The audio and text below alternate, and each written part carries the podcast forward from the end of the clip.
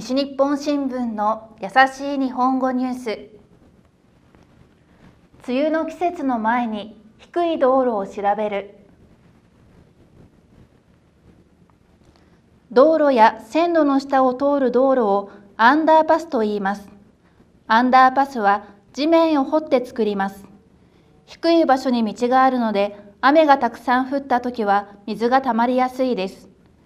水があることを知らないで車が入ると動けなくなることがあります。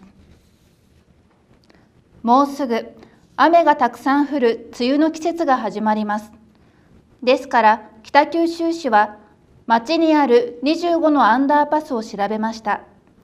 市役所の人は最近は雨が急にたくさん降るので気をつけてください。その時はアンダーパスを通らないでくださいと話しました。以上、西日本新聞の優しい日本語ニュースでした。